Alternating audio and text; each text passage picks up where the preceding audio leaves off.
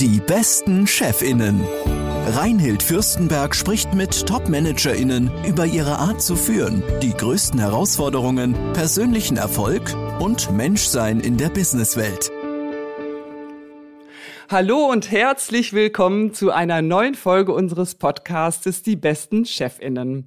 Ich bin Reinhild Fürstenberg und ich habe heute wieder eine ganz besondere Chefin bei mir im Studio. Martina Voss-Tecklenburg, die Bundestrainerin der Frauenfußball-Nationalmannschaft, mit der ich darüber sprechen werde, wie man Menschen in eine gute Performance bringt, welche Rolle mentale Gesundheit im Sport spielt und was weibliche Führung ausmacht. Herzlich willkommen, Frau Voss-Tecklenburg. Schön, dass Sie da sind. Ja, hallo. Schönen guten Tag. Sagen Sie, war es eigentlich Ihr Kindheitstraum, mal Bundestrainerin zu werden? Nein, mein Kindheitstraum ähm, war ganz weit weg von, von irgendwelchen beruflichen Bildern im Frauenfußball, weil die gab's nicht. Und von daher ähm, hat sich das, glaube ich, wie bei vielen anderen Kindern und Jugendlichen so ein bisschen verändert, äh, je nach Alter. Ich wollte erst ähm, Polizistin oder zum Militär, ich wollte irgendwas mit Sport machen. Und äh, je näher ich dann mal im Abitur kam, da wollte ich dann Sport und Journalismus studieren. Also immer irgendwie den Sportaspekt äh, mit da drin haben. Aber da ich dann schon sehr früh, nämlich mit 17, mit meinem ersten äh, Freund, mit meiner ersten großen Liebe zusammengezogen bin und ein bisschen Geld verdienen wollte, habe ich dann tatsächlich äh, eine Ausbildung begonnen. Und ähm, ja, es ist dann ein bisschen anders gekommen. Aber das Vorbild oder das, das Bild der Trainerin im Frauenfußball, das hat sich erst später für mich entwickelt. Das ist ja richtig spannend, weil ich weiß über Sie, dass äh, Sie mal mit dem Straßenfußball begonnen haben, richtig? Genau, ich bin äh, als fünfjähriges Mädchen, ich habe ja einen Zwillingsbruder und einen älteren Bruder, also ich habe insgesamt vier Geschwister. Wir haben direkt äh, angrenzend an unserem Hof, an einem Schulhof gewo gewohnt und sind dann über den Zaun immer geklettert. Und auf dem Schulhof gab es tatsächlich einen kleinen Bolzplatz, wie man im Ruhrgebiet sagt. Und ähm, da haben wir jeden Tag Fußball gespielt. Und wir haben auch äh, die Bronkerstraße, in der ich groß geworden bin, gegen die Löshotter Straße gespielt. Also mhm. tatsächlich Straßenmannschaften gebildet. Und ich bin ja sehr spät erst in den Verein gekommen, äh, nämlich mhm. quasi dann erst mit 15, weil meine Mama das nicht toll fand, äh, dass ich Fußball spiele und mir immer gesagt hat, du bist zu zart und zu klein und Fußball ist nichts für Mädchen. Also mhm. habe ich Alternativsportarten gemacht und bin dann ähm, über meinen damaligen Sportlehrer am Gymnasium, der gesagt hat, Martina, du bist so gut, du musst unbedingt in den Verein. Haben wir dann mit, äh, kurz bevor ich 15 wurde, im Dezember ein heimlich ein Probetraining ausgemacht beim KBC Duisburg. Damals schon ein guter Verein, wusste ich gar nicht, dass es Frauenfußball gibt und dass sie so gut sind. Und da ist der Sportlehrer mit mir hingefahren und die wollten mich dann gleich verpflichten. Und dann bin ich nach Hause und habe gesagt, Mama, ich werde jetzt 15 Jahre alt. Ich möchte unbedingt Fußball spielen. Und ähm, dann hat die Mama dann auch zugestimmt. Ja, und dann ging es äh, relativ schnell äh, in die richtige Richtung. das, ich finde das immer so spannend, wie so Karrieren und Wege verlaufen. Ne? Also und bei vielen, ähm, ja, die, die heute äh, in, in namhaften Führungspositionen sind, äh, waren die Wege auch nicht immer nur geradlinig. Das fällt mir schon, schon sehr auf. Ja, und ich meine, vom Straßenfußball ähm, zur äh, National-Bundestrainerin, ähm, wen führen Sie eigentlich alles? Also Sie führen ja nicht nur die Spielerinnen, oder? Nein, äh, wir haben ein Team, was natürlich ziemlich groß ist. Ähm, ich vielleicht zur Erklärung noch für, für die, die mich nicht so gut kennen. Ich war ja, bevor ich Bundestrainerin wurde, äh, schon siebeneinhalb Jahre Nationaltrainerin in der Schweiz. Dort ähm, ist das Team viel kleiner gewesen. Als ich dann als äh, neue Bundestrainerin vor knapp zweieinhalb Jahren zum DFB kam, da war ich selber ein Stück weit erstmal überrascht, wie groß das Team hinter dem Team geworden ist. Weil das kannte ich aus meiner Zeit als Nationalspielerin auch noch nicht. Es hat alles sehr klein angefangen, aber mittlerweile sind wir bei Turnieren und aber auch bei Länderspielen mit mindestens 50 und bei Turnieren mit 70 Personen unterwegs. Das heißt, das Team hinter dem Team ist noch größer als die Anzahl der Spielerinnen. Ah, Spielerkaderin ja. ist so 23 bei einem Turnier und ähm, dann kommt das äh, Trainerteam dazu. Da sind wir auch mittlerweile, wenn man das ein bisschen größer fasst, mit unserer Sportpsychologin, die wir dazu zählen, mit unserem Videoanalysten bei zehn Personen. Dann haben wir unser Marketing, unser Medienbereich, wir haben unser Teammanagement, wir haben die Security, wir haben das Medical Team, wir haben ähm, das Team was die ganze Logistik macht, was die Ausrüstung macht. Wir haben die äh, Fahrer, wir haben mhm. unseren Koch. Also da sind dann knapp 70 Personen, die ähm, ich führe, weil alle sind wichtig. Alle wollen natürlich auch mitgenommen werden. Und was für mich halt als Chefin, so möchte ich es mal benennen, weil es ja zu eurem Titel passt, wichtig ist, ist, dass ich dann natürlich den Menschen hinter der Funktion kennenlerne und auch versuche, deren Potenziale, die über ihre Funktion im Team hinausgeht, äh, die über ihr Rollenbild hinausgeht, natürlich auch für uns zu nutzen. Ja, das, also ähm, das ist toll, dass Sie das sagen, weil ähm, als Laie sieht man das ja erstmal gar nicht, sondern man sieht dann eben die Spielerinnen und ähm, die auf der Reservebank und so weiter und vielleicht noch ein Arzt. Ähm, aber ja, äh, 70 Personen, das ist ja ein richtig großes Team, was, wo es ja auch darum geht, dass sie das ähm, entsprechend das Team zusammenhalten und letztlich alle in eine gute Performance bringen. Ne? Das ist etwas, Frau Voss-Tecklenburg, was ich mich immer schon gefragt habe. Wie schaffen Sie das, ähm, Ihre Spielerinnen wirklich in eine super Performance zu bringen? Weil ähm, da, das unterscheidet sie dann ja letztlich auch von anderen Mannschaften. Ja, also ich ähm, bin der festen Überzeugung zusammen mit meinem Trainerteam, dass wir ähm, Stärken stärken müssen und äh, Schwächen schwächen wollen. Das bedeutet für uns neben dem, was wir natürlich an Fachkompetenz, an sportlich taktischen äh, Dingen an die Spielerin heran, heranbringen. Sprich, wir haben eine klare Idee, wie wir spielen wollen. Wir arbeiten an Spielprinzipien. Wir sind der Überzeugung, dass wenn Spielerinnen Prinzipien verstehen, dann mhm. werden wir besser, dann werden wir unabhängiger von Fußballsystemen, also die sich im Fußball nicht so gut auskennen. Es gibt ja verschiedene Spielsysteme, offensiv, defensiv, mit Ball, ohne Ball. Und wir glauben aber oder sind wirklich dahin gekommen, mehr von Prinzipien zu sprechen. Wir wollen die Spielerin ins Zentrum stellen. Und wenn wir jetzt auf, auf das Außersportliche gehen, was nämlich viel wichtiger ist, da kommen wir sicherlich im Laufe des Gesprächs ja auch noch zu, dann glauben wir einfach, dass wir über Vertrauensgebung, über sicheren Rahmen, über, wie gesagt, Stärken, Stärken schauen, was kann individuell jede einzelne Spielerin dann wiederum ins Team reinbringen, ähm, dass wir dann zu der bestmöglichen Performance auch kommen. Und für mich heißt das, ich möchte den Spielerinnen Selbstbewusstsein geben. Ich möchte ihnen mhm. Vertrauen schenken. Sie dürfen Fehler machen. Ich möchte, dass Spielerinnen agieren. Ich möchte keine mhm. Spielerin haben, die sich irgendwas nicht zutraut, sondern ich sage immer, wenn du agierst und machst einen Fehler, dann ist es fein für mich. Wenn du nicht agierst, wenn du dich nicht traust, dann wirst du irgendwann nicht mehr am Platz stehen, sondern wird eine andere kommen. Also das heißt, Umgang mit Fehlern eigentlich forcieren, um ihnen eben Mut und Selbstvertrauen zu geben, weil das ist die stabile Basis am Ende dann auch um unter Druck. Und wir haben ja dann irgendwann einen Riesendruck, Ergebnisdruck, Zuschauerdruck, Mediendruck, eigene Erwartungen, Erwartungshaltung vom Trainer, Erwartungshaltung der Mitspielerin. Um dann damit umgehen zu können, braucht es aus meiner Sicht ähm, ein gutes, vertrauensvolles Umfeld und ein gutes Setting. Es ist ja so spannend. Ähm, also habe ich das dann richtig verstanden, dass die Spielerinnen äh, sehr genau wissen, wie sie auch äh, selbst funktionieren, um in einer guten, auch mentalen Performance zu sein und gleichzeitig auch ähm, viel, also Wissen, aber auch Anwendungswissen haben, wie sie dann eben im Team gut zusammen funktionieren, damit, sie eben richtig gut performen? Genau, also das eine ist äh, der taktische Rahmen, den müssen die Spielerinnen kennen. Wir haben, wie gesagt, Prinzipien, wir wissen, wie wir, also wenn jetzt zum Beispiel der Gegner den Ball hat, dann stimmen wir vorher ab, wie wollen wir anlaufen. Ne? Dann gibt es sogenannte mhm. Auslösersignale, Pressing-Signale. Eine Spielerin löst das aus und die anderen müssen folgen. Also jede muss ihre Rolle kennen und muss sie umsetzen. Aber andersrum wollen wir Kreativität, wir wollen Flexibilität, wir wollen Mut, wir wollen, ähm, dass Spielerinnen, wie gesagt, agieren. Und dazu versuchen wir eben, die Stärken herauszukitzeln. Ich mache ein Beispiel. Wir haben im November 2020 in England im Wembley gespielt vor fast 80.000 Zuschauer.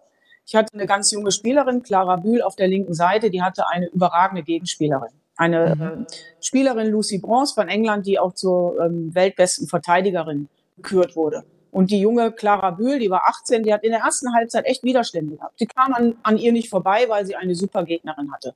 Und in der Halbzeit habe ich zu ihr gesagt, Clara, das ist jetzt ein Lernspiel für dich und ich erwarte von dir, dass du immer weitermachst und immer weitermachst und du darfst hängen bleiben, ist völlig egal. Dieses Spiel wird dich in ein oder zwei Jahren dazu bringen, dass du vielleicht den entscheidenden Moment bei einer Europameisterschaft hast. Mhm. Clara hat sich zweite Halbzeit reingehangen, hat weiter gekämpft, hat nicht alle Duelle gewonnen. In der 89. Minute bekommt sie einen Ball, läuft aufs Tor zu, spielt diese Spielerin aus, spielt noch eine zweite aus und schießt in der 89. Minute das 2-1 im Wembley-Stadion. Mhm. Und damit meine ich, wenn wir ihr als wow. Trainerteam Sicherheit geben und wenn wir ihr sagen, du, dass das heute alles nicht so funktioniert, hat auch was mit deiner tollen Gegnerin zu tun, aber mach immer weiter, trau dich, lern aus diesem Spiel, ähm, nimm was mit, dann sind das, glaube ich, die entscheidenden Momente, die dann, äh, wenn es wirklich drauf ankommt, und Fußball ist ja ein Ergebnissport, um dann die richtigen Ergebnisse zu erzielen, ja, wo ich auch drauf zurückgreifen kann, wo ich die Clara Bühl ähm, hoffentlich nächstes Jahr bei der EM in England erinnern kann, dass sie diesen Moment hatte und den darf sie dann ruhig nochmal wiederholen. Wow, ich meine, das ist nochmal so ein schönes, sehr praktisches Beispiel dafür, ähm, wie sie dann die Stärken stärken ja letztlich, ne? Ähm, genau. Aber auch, aber auch, dass sie, wie sie mit Fehlern umgehen, ähm, das hat mich beeindruckt, was sie dazu eben gesagt haben, weil auch wenn ich einem Fußballspiel zuschaue, äh, tun mir oft die Spieler, bei denen mal was wirklich schief geht und was dann ja auch Konsequenzen hat letztlich, mhm. ähm, die tun mir dann immer ungeheuer leid und ähm, äh, gelingt Ihnen das auch ähm, in Ihrer Führung, also dass die Spielerinnen das dann auch nehmen können, mit ihren Fehlern äh, gut umzugehen? Ich meine, der Anspruch, den Sie haben der ist, an sich selber, der ist ja wahrscheinlich ganz ungeheuer groß, oder? Gerade wegen der Öffentlichkeit. Genau, und es ist halt tatsächlich ganz unterschiedlich. Und auch da müssen wir uns wieder mit dem Menschen hinter der Spielerin beschäftigen. Also wie geht sie selber mit dem Druck um? Wie geht sie äh, mit Fehlern um? Kann sie das verpacken? Es gibt Spielerinnen, ich sag mal, denen ist das egal. Äh, die, die machen einen Fehler und sind dann trotzdem stabil. Dann haben wir Spielerinnen, mhm. die machen einen Fehler und machen den zweiten, dritten, vierten, fünften Fehler hintereinander, sind nicht stabil, brauchen viel länger. Und das bedeutet, wir müssen uns immer mit den Menschen beschäftigen und müssen gucken, ähm, dass da auch Spielerinnen unterschiedlich angesprochen werden. Also früher war ähm, alles gleich. Ne? Das ist, ist, es lief so ab, du musst marschieren, du musst funktionieren. Und wenn du nicht funktionierst, ja, dann bist du halt irgendwie raus. Und heute läuft das wirklich total individuell ab, auch in den Ansprachen, auch wie wir Spielerinnen persönlich weiterentwickeln, ähm, ist total individuell gedacht. Und die eine braucht den verbalen Tritt in den Hintern, die andere braucht die mhm. Streicheleinheit, die dritte braucht eine, eine Spielszene in der Halbzeit, die vierte möchte in Ruhe gelassen werden, die fünfte braucht vielleicht auch noch mal ja so ein, so ein bisschen so jetzt komm reiß dich mal zusammen oder mhm. auch noch mal so ein Piekser und ähm, das ist heute die große Arbeit auch in, in unserem Trainerteam, ähm, das eben ja so gut wie möglich auch selber, also ich stehe auch selber unter Druck, mein Trainerteam steht unter Druck. Die Kunst ist Klar. es, wenn es nicht läuft, wenn du auch emotional selber natürlich auf einem gewissen Niveau bist, dich wieder auf eine Sachebene runterzubringen und dann versuchen, den Spielerinnen zu helfen, weil das ist eigentlich mein Job, dass ich da bin, dass ich Partnerin bin und nicht diejenige bin, die ähm, auch noch auf den Fehler drauf hat, weil das das beschäftigt die Spielerinnen halt tatsächlich selber. Die wissen sehr gut, wann sie einen Fehler gemacht haben und wann nicht. Aber dann ist es unser Support, da zu sagen, egal, jetzt die nächste Aktion und zu, zu versuchen, zu helfen, ihnen Handlungsstrategien und Muster zu geben, ähm, was sie denn dann besser machen können. Letztlich machen Sie die ganze Zeit Coaching, richtig? Genau, letztendlich machen wir die ganze Zeit Coaching. Das, was alles spieltechnisch und praktisch abläuft, sprich die Spielanalyse, die Gegneranalyse, das läuft alles vor dem Spiel. Aber im Spiel selber ist es nur noch ein Detailcoaching, ist es tatsächlich ja mehr so das Mentale halt auch nochmal um zu unterstützen, vielleicht nochmal durch eine taktische Umstellung oder durch ein, zwei Auswechslungen da was zu verändern. Die Möglichkeit hat man immer. Aber tatsächlich geht es da wirklich zu 99 Prozent um den Kopf. Haben denn Ihre Spielerinnen äh, darüber, also über Sie hinaus, ähm, auch noch externes Coaching, also auch individuelles Coaching oder auch Mannschaftscoaching? Ja, also da gibt es natürlich viele Facetten. Erstmal haben wir ja ähm, eine Sportpsychologin dabei, das ist die Birgit Prinz, die auch viel noch bekannt ist, eine der ah, weltbesten ja. Stürmerinnen. Äh, und das ist natürlich ein Riesenmehrwert. Die Birgit hat das alles selber erlebt, sprich, sie hat große Turniere gespielt, Sie weiß selber ähm, in unterschiedlichen Situationen, wie, wie das war. Und sie ist eine top ausgebildete Sportpsychologin und kann da natürlich nochmal mit den Spielerinnen individuell arbeiten. Und das macht sie nicht nur bei den Maßnahmen, sondern auch zwischen den Maßnahmen darüber hinaus. Aber auf freiwilliger Basis. Also niemand wird da gezwungen. Etwas zu tun. Da gibt es Spielerinnen, die nehmen das sehr oft an. Es gibt Spielerinnen, die nehmen es weniger an. Es gibt Möglichkeiten, über Entspannungstools zu arbeiten. Dann haben wir natürlich auch noch unser Medical Physio Team dazu. Und dann geht es aber auch um Teamprozesse. Das heißt, wir lassen auch die Mannschaft zusammen mit Birgit Prinz ähm, selber auch Strategien entwickeln. Also wie will eine Mannschaft auch agieren und wahrgenommen werden bei Herausforderungen, bei Negativerlebnissen? Wie soll das die Körpersprache sein? Welche Handlungsstrategien haben Sie selber? Weil wenn du irgendwann im Turnier bist und hast 50, 60, 70.000 Zuschauer, da kann ich von außen kaum noch coachen. Da hört mich vielleicht die Spielerin, die drei Meter von mir wegsteht, aber die auf der anderen Seite, die 30, 40, 50 Meter von mir weg ist, die erreiche ich gar nicht. Das bedeutet, wir müssen die Mannschaft so weit entwickeln und so weit hinkriegen, dass sie sich auch selber, gerade wenn es nicht läuft, helfen kann, dass sie eigene Strategien hat, wie sie auch mit Negativerlebnissen, mit Herausforderungen, mit Widerständen umzugehen hat. Also ich bin echt beeindruckt davon, äh, wie bewusst und gezielt sie führen und wie transparent auch Führung ist. Also auch die Spielerinnen wissen ja sehr genau, wie es läuft, worauf sie, worauf sie achten müssen und was letztlich auch beim Coachen hilft. Ne? Also das, das findet ja offensichtlich sehr bewusst statt, wenn ich sie da richtig äh, höre. Und ähm, aber mögen Sie noch was dazu sagen, wie Sie denn so als ähm, Führungskraft sonst sind? Also sind Sie, ja genau, äh, was, was macht Sie da besonders aus? Sie achten ja sehr darauf, was Ihre Spielerinnen im Einzelnen ausmacht, aber wie sind Sie? Ja, wie bin ich? Ich versuche halt total authentisch zu sein. Ich bin schon sehr emotional. Ich glaube, dass äh, eine meiner vielen Stärken auch sich darin begründet, dass ich ähm, eine gute Kommunikationsebene habe, gut, ein gutes Gespür, eine große Empathie habe für die Situation. Also ich kann mich relativ schnell dann ähm, auf die andere Seite hineinversetzen und versuche eben auch stimmungsmäßig das zu erfüllen. Ich bin jetzt keine Trainerin, die zum Beispiel sich total ähm, detailliert auf eine Spielbesprechung vorbereitet, sondern ich mache sehr vieles dann aus dem Moment heraus. Ich schaue den Spielerinnen in die Augen. Ich versuche so ein bisschen Stimmungen herauszuarbeiten. Das ist das eine. Dann natürlich meine, meine Fachkompetenz, meine Qualitäten auf dem Platz selber. Ich bin fordernd, ich, wir versuchen viel im Detail zu coachen, aber wir versuchen viel übers Positiv-Coaching zu kommen. Aber mhm. das habe ich auch erst gelernt. Also das, da war ich auch nicht immer so. Ich habe früher sehr viel Druck weitergegeben. Ich war, glaube ich, viel härter. Ich war auch mal krass in der Ansprache, ähm, habe mich da aber natürlich auch entwickelt und bin mir heute wirklich sicher, dass ähm, am Ende Erfolg sich auch daraus definiert, dass wir erstens mit dem Prinzip der Überzeugung arbeiten und mit dem Prinzip Verantwortung zu verteilen. Sprich, wir nehmen unsere Spielerin auch selber mit in die Verantwortung. Wir fragen die Spielerin zum Beispiel, was glaubt ihr, müssen wir noch trainieren? Weil wir trainieren ja nicht für uns als Trainerteam, sondern ich möchte ja wissen, wo fühlt ihr euch noch nicht sicher? Was braucht ihr von Klar. uns noch? Ähm, und solche Themen, die sind bei mir natürlich auch über die lange Erfahrung jetzt, über die tollen Leute, die ich in meinem Umfeld habe, über das, dass ich mich permanent auch versucht habe, weiterzuentwickeln und selber zu reflektieren, erst gewachsen. Ich bin heute, glaube ich, viel positiver in dem, habe aber auch Momente, wo ich merke, boah, wenn es jetzt gerade nicht läuft und, und so ein bisschen hartnäckig wird, wo ich auch selber jemanden brauche, der mich nochmal ab und zu auch ein bisschen anschiebt. Aber insgesamt, ähm, ja, versuche ich wirklich viel über diese Nähe zu Spielerinnen, aber auch zu dem Team hinter dem Team, über Kompetenzen einzubringen, dass ich das auch benutze, dass die, dass mein Umfeld große Stärken hat. Also ich habe ein super Trainerteam und jeder hat dort seine Aufgaben definiert und versucht eben auch die Stärken einzubringen. Da machen wir Workshops, da schließen wir uns ein, da hinterfragen wir auch permanent, äh, damit sich da jeder auch wirklich voll einbringen kann. Und ich habe gelernt, im Gegensatz zu früher, mich ein bisschen zurückzunehmen, mehr zu beobachten, nicht alles selbst machen und regeln zu wollen.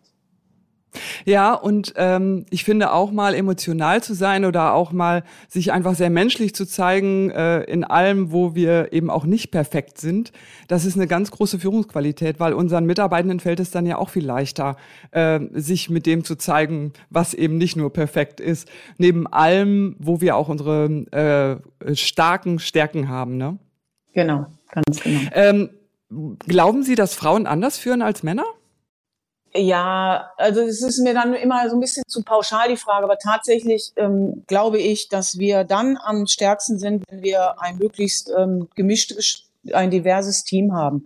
Und natürlich führen wir ein bisschen anders. Wir haben, glaube ich, ähm, so in, im Sprachbild, äh, in, in dem Miteinander, auch in der Sozialkompetenz, äh, sind da sind wir schon bereit, als Frau da auch Werte einzubringen, viel mehr wieder auf die Sachebene zurückzukommen, das Ziel wieder in den Vordergrund zu stellen. Ich bin ja auch beim, im Aufsichtsrat bei Fortuna Düsseldorf und habe am Anfang schon in meinen ersten Sitzungen gedacht, als einzige Frau mit acht Männern, ja, geht es jetzt hier darum, wer Recht hat, oder geht es eigentlich darum, ähm, das, das Ziel nicht aus den Augen zu verlieren und dort auch wieder, wieder hinzukommen? Und deshalb glaube ich aber tatsächlich daran, dass wir genau diese Unterschiedlichkeiten auch brauchen. Ähm, ich habe ja auch ein Männerteam trainiert, zwei Jahre, habe mhm. dann schon auch gemerkt, dass, dass Sprache auf dem Platz natürlich sich verändert bei den Männern, dass die Männer auch untereinander anders sprechen, ähm, dass ich mich aber deshalb nicht verstellen muss oder anpassen muss. Äh, inhaltlich, was jetzt Training angeht, ähm, kommen wir, sind, das ist alles gleich, da haben wir alle die, die gleichen Trainingsformen. Tatsächlich aber auch, dass äh, Männer oft selbstbewusster sind, wenn sie, wenn sie Fehler gemacht haben. Also denen geht das so ein bisschen am Hintern vorbei. Mhm. Der, ist dann, der, der Mann ist dann trotzdem in der Lage zu sagen, ja, dann spiele ich halt den nächsten Pass oder nehme mir halt jetzt trotzdem die Verantwortung.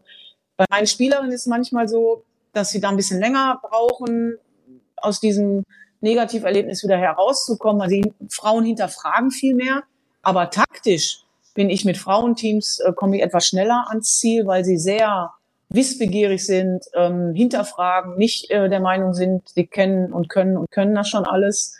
Äh, von daher, ja, gibt's Unterschiedlichkeiten, aber die sind minimal. Und wie gesagt, wir im DFB schauen gerade darauf, dass wir möglichst durchmischte Teams haben und jeder dort seine äh, Stärken dann auch einbringen kann.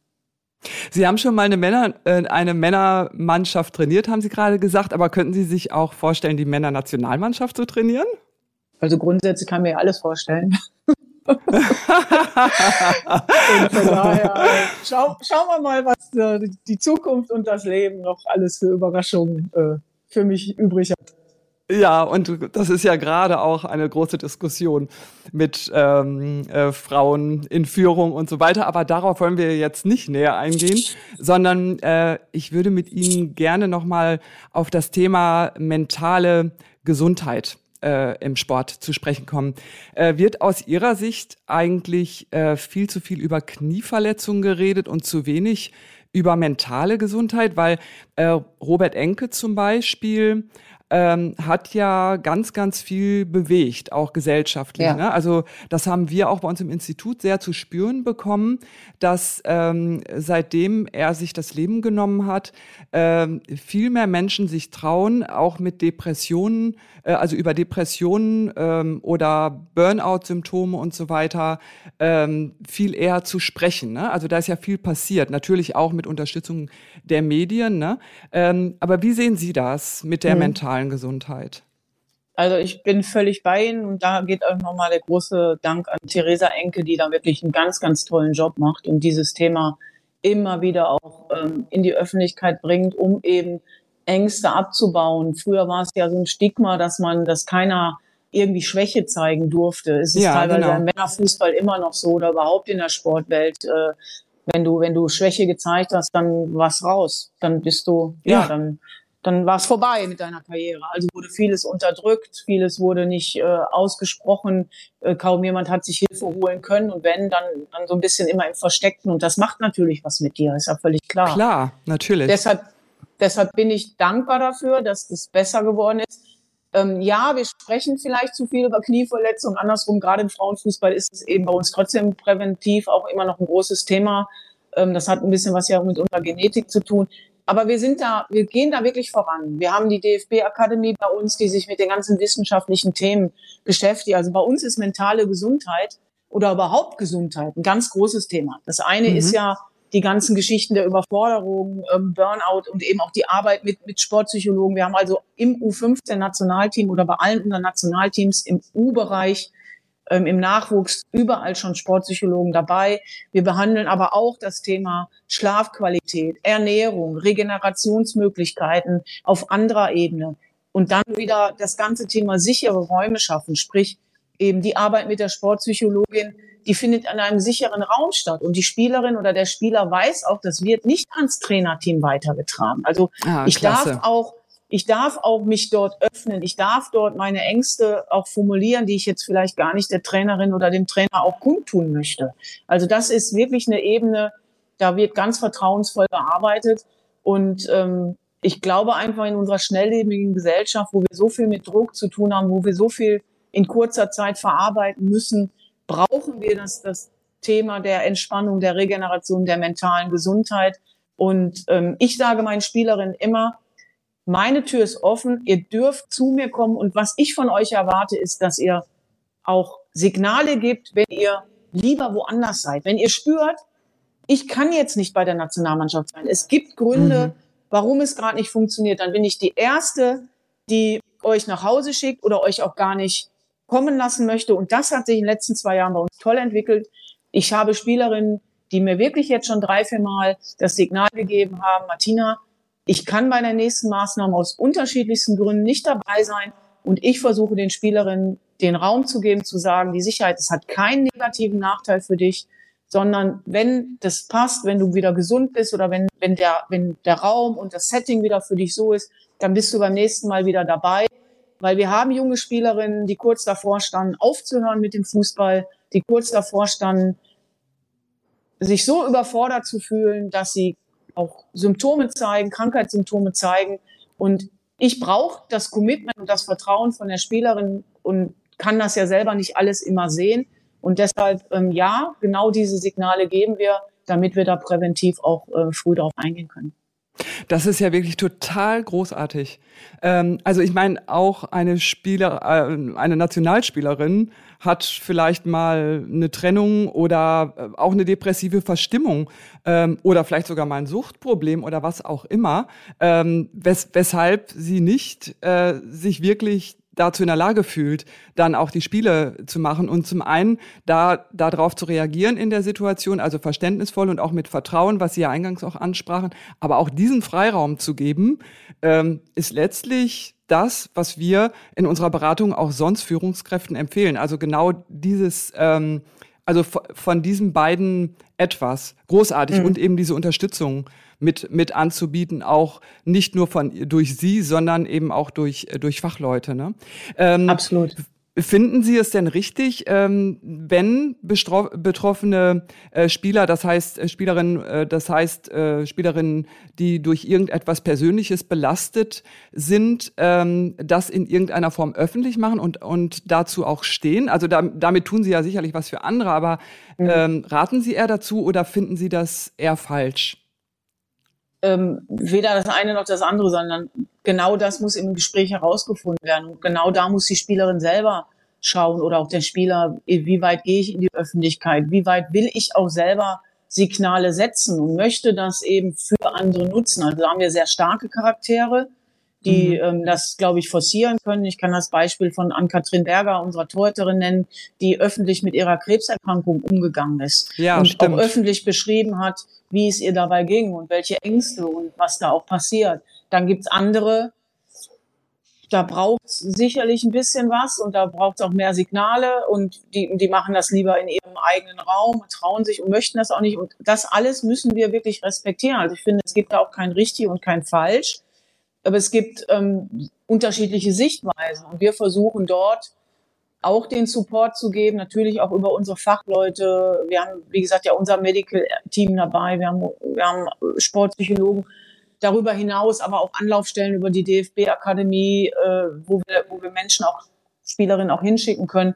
Und dann muss, muss unterschiedlich entschieden werden und da muss jeder eigene, äh, ihren eigenen Weg auch finden. Wir versuchen, wie gesagt, das alles ähm, möglichst, ja, für die Spielerin, für den Menschen so hinzukriegen und einfach zu sagen, dein Weg ist okay, du musst das für dich regeln und handeln und wir versuchen dir da jegliche Unterstützung zukommen zu lassen.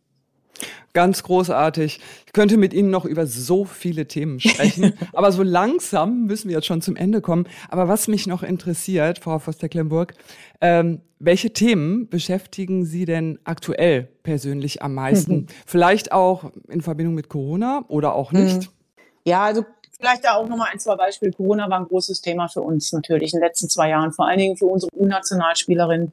Und deshalb haben wir da echt im DFB richtig was Tolles aufgebaut. Wir haben permanent Kontakt gehabt und wir haben dann die Rückmeldung von unseren gerade jungen Nationalspielerinnen bekommen, dass die gesagt haben, und das fand ich so einen einprägenden Satz, mein Gott, ich bin sogar etwas wert, selbst wenn ich nicht auf dem Platz stehe. Und das muss man vielleicht nochmal erklären, weil Spielerinnen oder Sportler definieren sich natürlich oft über ihre sportliche Leistung. Fußballerinnen definieren sich über Spielzeit. Aber das ist ja viel mehr. Und da haben wir viel investiert. Und natürlich hat uns Corona extrem beschäftigt. Ich habe Spielerinnen gehabt, die mir gesagt haben, ich habe gerade gar keinen Tagesablauf geregelt, ich fühle mich verloren, mhm. ich weiß gar nicht, wie es mit mir weitergeht, ich schaffe auch gerade mein Studium gar nicht. Ich habe Spielerinnen gehabt, die völlig kreativ wurden in solcher Phase, in, in solch mhm. einer Krisenphase. Also auch dort glaube ich, dass in Krisen sich natürlich nochmal Charaktereigenschaften ähm, auf vielfältige Art zeigen, sowohl im positiven als auch e eher in, in den problembehafteten Bereichen.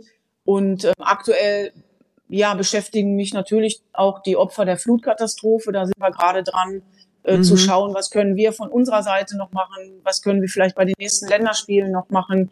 Wir haben auch ein paar Dinge, ein paar Personen, die wirklich persönlich betroffen sind. Äh, von daher ist das natürlich ein großes Thema. Und im Sport, ja, da soll es jetzt in die WM-Qualifikation gehen ab September. Mhm. Und dann haben wir ja im nächsten Jahr die EM und dann hoffentlich 23 die WM und 24 hoffentlich die Olympischen Spiele. Also wir haben ein bisschen was vor uns. Es wird nicht langweilig. Ich habe einen super spannenden, privilegierten Job und möchte noch ein bisschen ausüben.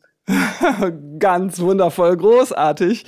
Ähm, ja, äh, von Ihnen kann man ganz, ganz viel lernen, Frau Voss-Tecklenburg. Das haben Sie jetzt ähm, in diesem Podcast gezeigt. Ähm, haben Sie ganz zum Schluss noch einen Leitsatz oder einen Spruch, den Sie unseren Hörerinnen mit auf den Weg geben wollen? Ja, kein Leitsatz oder Spruch. Ich versuche immer zu sagen, ähm, bleib bei dir, schau am Ende des Tages immer, was gut war ich meine Spielerin frage, wie war dein Spiel, dann kommt immer erst das Negative. Mhm. Und ähm, egal wo man ist, wenn man, wenn man aus der Bürotür geht, wenn man aus seinem Arbeitstag herausgeht, dann soll man stolz auf, auf das sein, was man an dem Tag erreicht hat. Und nicht an dem hängen bleiben, wo es vielleicht gerade nicht so gut lief, sich auf seine Stärken berufen. Ähm, jeder kann etwas, jeder, jeder weiß etwas. Und das ganze Thema, gerade bei Frauen, sei selbstbewusst und wenn es gerade auch ein schwieriges ähm, Thema ist, weil wir wissen natürlich auch, dass ähm, Frauen immer noch zum Teil gemobbt werden, diskriminiert werden, gerade auch in männerdominierten Bereichen, dann guck in deiner eigenen Community, versuch dir Hilfe zu suchen ähm, und besinn dich immer wieder auf deine Stärken. Und äh, ich glaube, das Thema Stolz ist in Deutschland lange so negativ behaftet worden, aber ich versuche äh, meinen Menschen immer im Umfeld zu sagen, sei stolz auf das, was du geleistet hast, umgib dich mit guten Menschen und ähm, lieb dich selber. Großartig. Ganz, ganz herzlichen Dank, Frau Voss-Tecklenburg.